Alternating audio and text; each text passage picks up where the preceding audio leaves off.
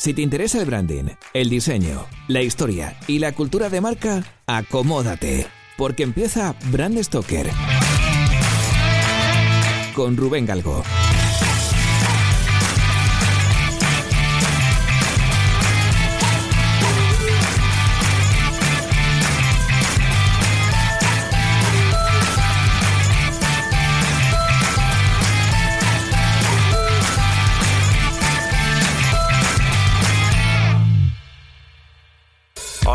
¿Qué tal? Muy buenas amigos de Brand Stoker, bienvenidos a un nuevo programa más en el que vamos a abordar la historia de una marca más o menos conocida o, o curiosa.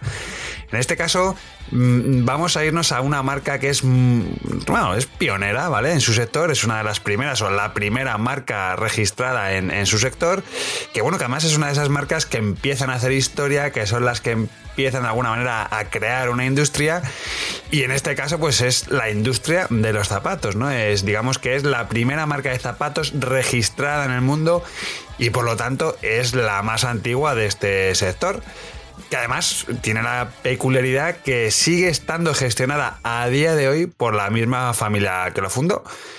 Estamos hablando de la familia eh, Clark, que, que, bueno, que es la que da nombre con su apellido a la marca de zapatos Clarks.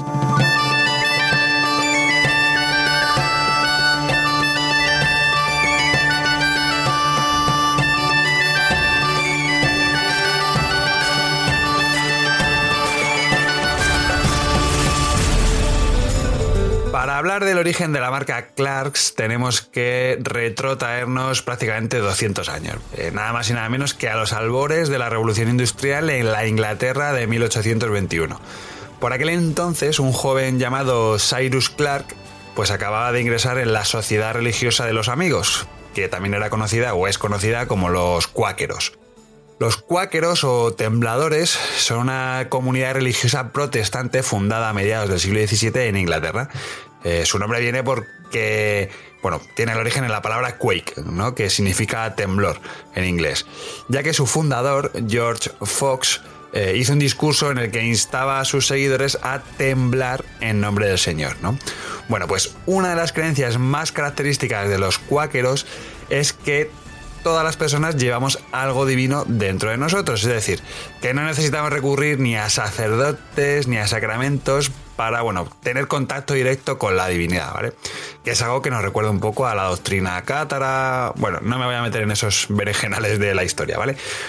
La cuestión es que Cyrus Clark pues entró en esta comunidad en principio para algo tan sencillo como encargarse del pastoreo, ¿no? Pues iba a ser el que iba a encargarse de los curtidos, de las lanas, un poco de la comercialización de, todo esto en, un pueblecito llamado Street que bueno, para que os hagáis una idea, Street es eh, una pedanía perteneciente al condado de Somerset, que está en el suroeste de Inglaterra, ¿vale? Bueno, pero lo cierto es que este hombre ingresó en esta sociedad y al poco tiempo, a los pocos años, pues la comunidad se disolvió. Y Cyrus pues se tuvo que trasladar, y tanto él como su negocio, a, bueno, a un local que pertenecía a su suegro aprovechando este cambio, ¿no? Este cambio de, vida, prácticamente, pues decidió dar un giro a, su propio negocio.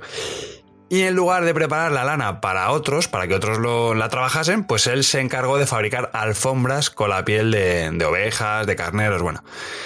Esto sucedió en 1825 y es considerado el hito fundacional de la empresa, ¿no? Aunque parece imposible, pero Clark sigue siendo a día de hoy, eh, pues bueno, una empresa familiar que ha ido pasando dentro, de, como decía al principio, de, familia a familia, o sea, de, generación en generación en esta misma familia, y además sigue teniendo su sede eh, en la misma pedanía de Street.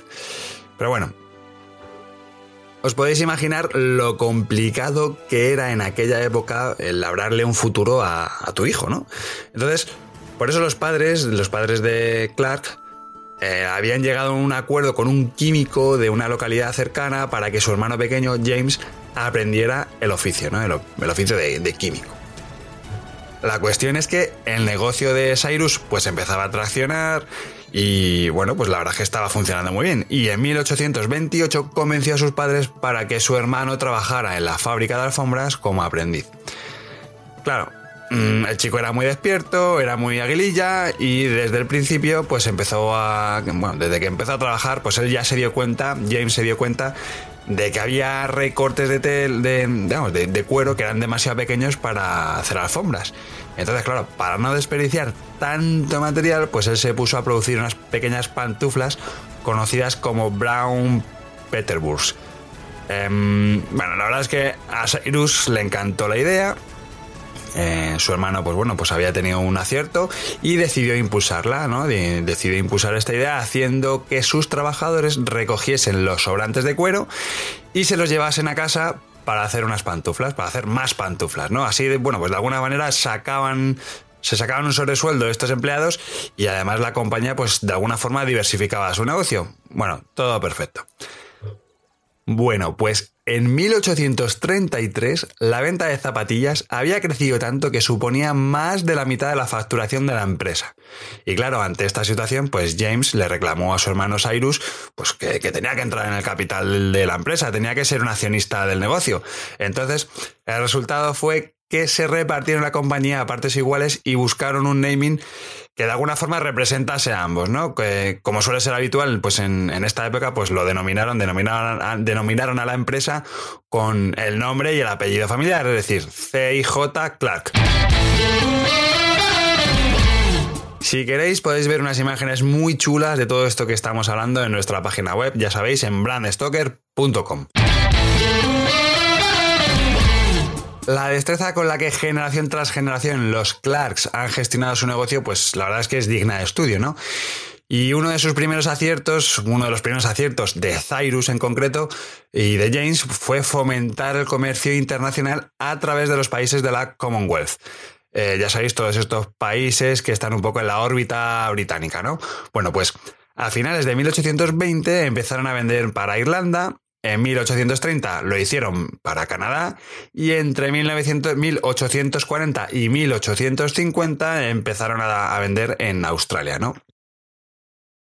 La verdad es que también hay que tener en cuenta que la máquina de coser de Singer, eh, de la que ya hemos hablado en Brand Stoker, pues fue muy importante para llevar a buen puerto aquella expansión comercial, ¿no? Pero si algo supuso realmente un espaldarazo a la gestión empresarial eh, de, Clarks, fue la Exposición Universal de Londres de 1851.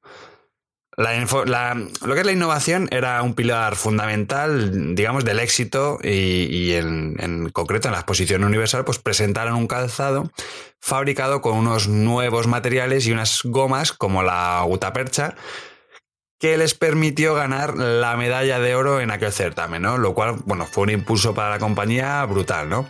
Pero bueno, pese a este reconocimiento y, bueno, la mala época, la, volatilidad de los mercados y también hay que decirlo, una mala planificación, pues bueno, llevaron a la compañía en 1863, eh, pues bueno, a tambalearse, ¿no? Digamos que los cimientos de la compañía empezaron a tambalearse y claro, ante una inminente bancarrota, pues la comunidad cuáquera pues tuvo que intervenir económicamente imponiendo una condición a la empresa, ¿no? Y esto es muy curioso. Y es que quitaban a uno de los hermanos eh, de la compañía, de la presidencia, y metían al mayor de los 14 hijos de James, sí, 14, pues bueno, querían que William Stephens Clark eh, tomara las riendas del negocio, ¿no? Entonces se quedaron padre e hijo en la, quitaron a uno de los hermanos, quitaron a Cyrus y se quedaron padre e hijo gestionando el negocio. ¿no? Entonces, bueno, tras esta maniobra, William Clark pasó a ser socio de su padre, redujo considerablemente la deuda de la empresa familiar e introdujo la mecanización en la cadena de producción de zapatos. Que esto, bueno, fue fundamental para convertir a Clarks en la primera empresa de calzado líder en materia de innovación. Pero bueno, ahí no acaba todo la influencia de la moral cuáquera en la familia y en la empresa estuvo presente en, digamos, en toda esta innovación. Y sobre todo la cantidad de acciones que llevaron a cabo para sus empleados y para la comunidad. Por ejemplo, la creación de una escuela para que los trabajadores dejaran de ser analfabetos.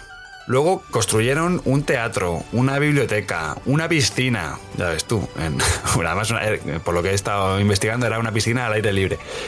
Pero lo más relevante de todo fue que crearon viviendas accesibles económicamente, o sea, viviendas sociales si queréis, que estaban cerca de la, de la fábrica para que de alguna manera eh, se pudiese conciliar la vida familiar de sus empleados. ¿no? O sea, en este sentido, eh, Clark era, bueno, la familia Clark, pues eran bastante, bastante innovadores también, ¿no? Porque sobre todo, pues en plena revolución industrial, pues tú me dirás que era todo lo contrario, ¿no? Que era explotación, explotación, explotación. Pero bueno, posteriormente la empresa pasaría a la tercera generación de los Clarks y bueno, se caracterizó por la investigación del mercado norteamericano y las técnicas de fabricación llevadas a cabo por un incipiente Henry Ford, que os sonará de algo, ¿no? Entre otras cosas porque McDonald's posteriormente pues haría lo mismo, ¿no? Se centraría su cadena de, hamburguesas en las técnicas desarrolladas en el Taylorismo y, y, bueno, en todo lo que llevó a cabo Ford, ¿no? Que ya sabéis que McDonald's es otra de las marcas que hemos traído ahora en Stoker. Bueno, lo cierto es que en la primera década del siglo XX la marca estaba asociada a la calidad gracias a que habían desarrollado dos gamas de producto. La primera que era la Wexes, que era una marca de zapatos asequibles, y la Thor, que eran zapatos de primerísima calidad, por lo que este último término acabó uniéndose un poco o usándose como un sello de calidad de la compañía. Cuando hablo de Thor, no me refiero al Thor con H de los cómics de Marvel, el naming Thor viene de la torre Glastonbury o Glastonbury Tor, que es una, es una torre eh, en ruinas de una iglesia medieval. La iglesia medieval se llama, bueno, la iglesia medieval de San Miguel, que está ubicada en una colina que se ve desde la sede de Clarks en Street. Los britanos conocían a esta colina como la isla de Avalon, por lo que además se cree que, bueno, que está en esta zona, ¿no? Pues podría estar el antiguo Avalon, el legendario Avalon del rey Arturo, ¿no? Pero bueno, esto ahí lo dejo para el que quiera investigar porque, porque es muy divertido, la verdad. La historia es que mm, Thor, sin H, es una palabra de origen celta que significa colina cónica y en 1879 fue registrada como marca y símbolo de Clarks aunque realmente el branding de la compañía ya sabéis que reside en su logotipo, en esa firma manuscrita, ¿no? Que curiosamente es la escritura manuscrita del apellido Clarks, perteneciente a la combinación de las firmas de los dos hermanos fundadores, de Cyrus y James. Es decir, es una, han cogido las firmas de los dos hermanos y han hecho una palabra más o menos visualmente chula, ¿no? Es un poco lo que, lo que han hecho. Si profundizamos un poco en su marketing, vemos que la primera campaña de publicidad de Clarks data del año 1934. En aquella época era muy habitual pensar que si tenías problemas en los pies era porque no te quedaban bien los zapatos. Entonces, ante esta idea, la compañía reaccionó tomando medidas a miles de pies de miles de niños en todas las escuelas del Reino Unido. Entonces, hicieron una, serie de estudios y el resultado eh, dio, bueno, pues que sacaron cuatro tipos de zapatos con cuatro anchos distintos y bueno, esto se comunicó en una campaña, en una campaña de publicidad en prensa, ¿no? En prensa, en periódicos y en revistas, ¿no? Bueno. Lo cierto es que Clarks eh, estaba haciendo, se estaba haciendo grande, o sea, era ya una empresa que empezaba a crecer demasiado y evidentemente pues esto al final lo que te trae es que la competencia se fije en ti, ¿no? Y bueno, pues en este caso pues la competencia digamos que empezaba a ser feroz. En 1937 Hugh Bryan Clark eh, tomó una decisión que de, hecho fue vital para la compañía y es que eh, creó un área de negocio centrado en la venta directa de calzado B2C. Mm, bueno, la empresa eh, habitualmente, bueno, desde su inicio era B2B, mm, es decir, vendía solamente a distribuidores, pero bueno, este hombre, Hugh Bryan Clark, tomó esta decisión, ¿no? Y lo consiguió tras comprar una cadena de tiendas que se llamaban Abbott's, que solamente estaban en Inglaterra, y denominó a la marca resultante como Peter Lord. De esta forma evitaba darle pistas a la competencia en Reino Unido y, sobre todo, bueno, pues a través de los distribuidores, pues eh, la competencia también se enteraba de los movimientos que iba a hacer la compañía, ¿no? Entonces al hacer este movimiento, pues lo cortó de raíz. Un par de décadas después llegó el book insignia de Clarks, que eran los Desert Boot. Em, el bisnieto de, bueno, de, James, eh, de James Clark, que se llamaba Nathan Clark, era un oficial de la Royal Army, ya sabéis, el ejército inglés, británico, que estaba destinado en Birmania, ¿no? Entonces, mm, esto además era en la época de la Segunda Guerra Mundial. Entonces, antes de partir, su hermano, el hermano de Nathan, que se llamaba Bancroft, eh, le, le, dijo, oye, macho, mm, te voy a poner deberes. Tienes que buscar toda la información que puedas sobre zapatos, sobre calzados, ya que vas a estar dando vueltas por medio mundo. Pues quiero que toda esa información la traigas y, la podamos analizar en la compañía porque a lo mejor nos resulta muy interesante. Entonces, bueno, la cuestión es que este hombre, eh, cuando estaba Nathan en, en Cachemira, pues se dio cuenta de que había tres divisiones del octavo ejército británico, pues que llevaban botas de ante que habían sido fabricadas en los en bazares del Cairo. Eran unas botas un poquito altas, bueno. La cuestión es que se puso manos a la obra y se puso a diseñar. Se empezó a hacer bocetos y, bueno, pues diseñó unas sencillas botas de ante con, bueno, relativa anchura, con bastante anchura y con una zona plana de goma.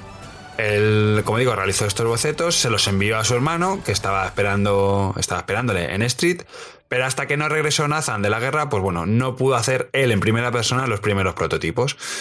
Claro, cuando los desarrolló, pues se los presentó a los accionistas de la compañía a ver si lo lanzaban y le dijeron literalmente que ese zapato nunca se iba a vender.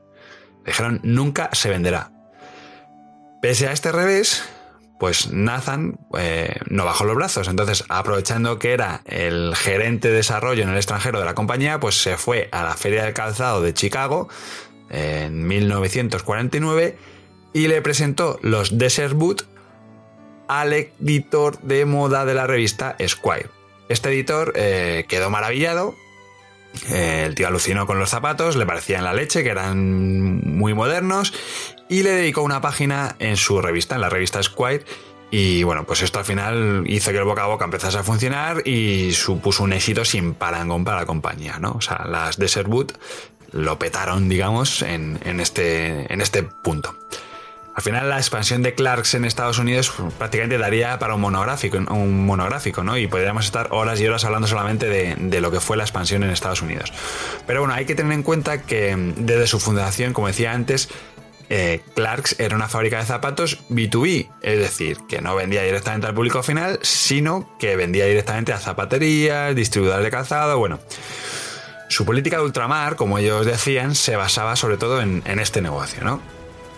Esto explica que su llegada a Estados Unidos fuera de la mano de un vendedor de coches, un tío que se llamaba Bronson Davis, que, bueno, pues descubrió los míticos Desert Boot en la misma feria de calzado de Chicago y empezó a comercializarlos en Estados Unidos antes incluso de que se hiciese en, Inglaterra. Alucinad. Pero bueno, la empresa de, Bronson alcanzó un acuerdo con 150 tiendas y empezó a publicitar la marca en revistas como Squire, eh, The New Yorker eh, o incluso, bueno, ya su heredero, digamos, dentro de la compañía empezó a hacer campañas bastante potentes en la revista Playboy, marca de la que hemos hablado recientemente en Brand Stoker. Bueno, además, eh, Bronson realizó campañas de publicidad enfocadas al público universitario y llegó a acuerdos eh, comerciales con firmas de moda, pues como Abercrombie, que bueno, pues os podéis imaginar, ¿no? O sea, el tío este era, era muy listo y jugó muy bien sus cartas. No me preguntéis por qué, pero cuando llegaron a España, los Desert Boot fueron bautizados cariñosamente, quiero pensar que fue cariñosamente, como pisacacas o pisamierdas. Sí, amigos, así somos. No sé hasta qué punto tendrá que ver este apelativo con que Nathan Clark fue voluntario de las Brigadas Internacionales y conductor de ambulancias del bando republicano durante la Guerra Civil Española. No lo sé, pero bueno, el chascarrillo ahí está.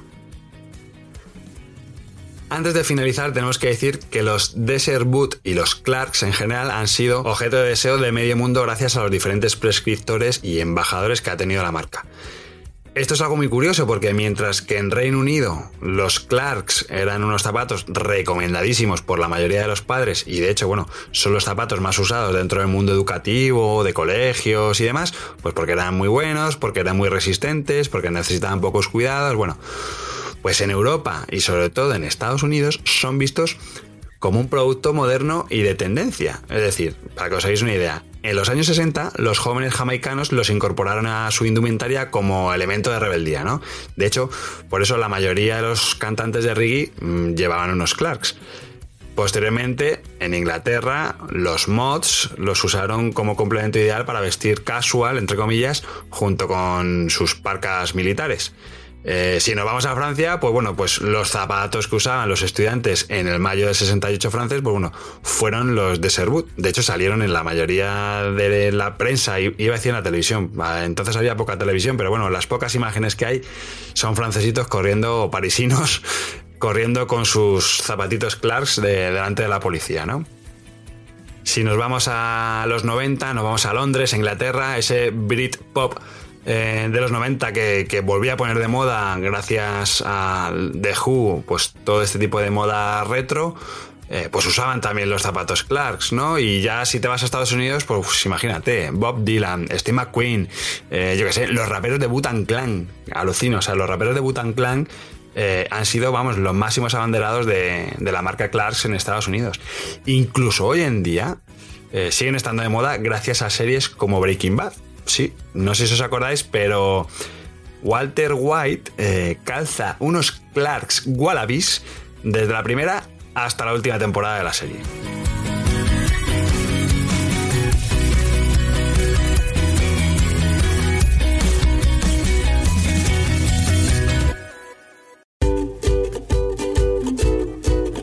Pues hemos llegado al final de este programa de Brand Stoker y como siempre, tengo que deciros que ha sido un placer.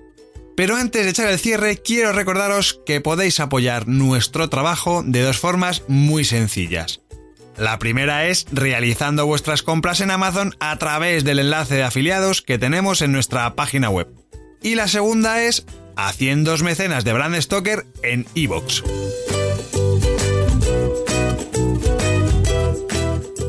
Brand Stoker es una iniciativa de Gallicus. Gallicus es el estudio especializado en creación y gestión de marcas que dirige Rubén Galgo. Si lideras una empresa o eres la persona responsable de crear o actualizar la marca de tu compañía, no dudes en ponerte en contacto con nosotros. Búscanos en nuestra web gallicus.com.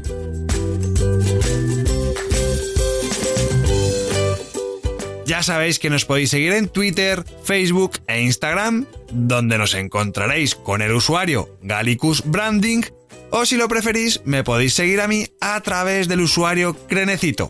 Por supuesto, no olvidéis comentar este programa, darle a me gusta y compartirlo en vuestras redes sociales. Y si os habéis quedado con ganas de más, podéis escuchar más programas de Brand Stoker en iVoox y sobre todo en brandstoker.com. Muchas gracias por estar ahí y recordad, como dijo Paul Rand, el diseño es simple, por eso es tan complicado. Hasta el próximo programa, chao.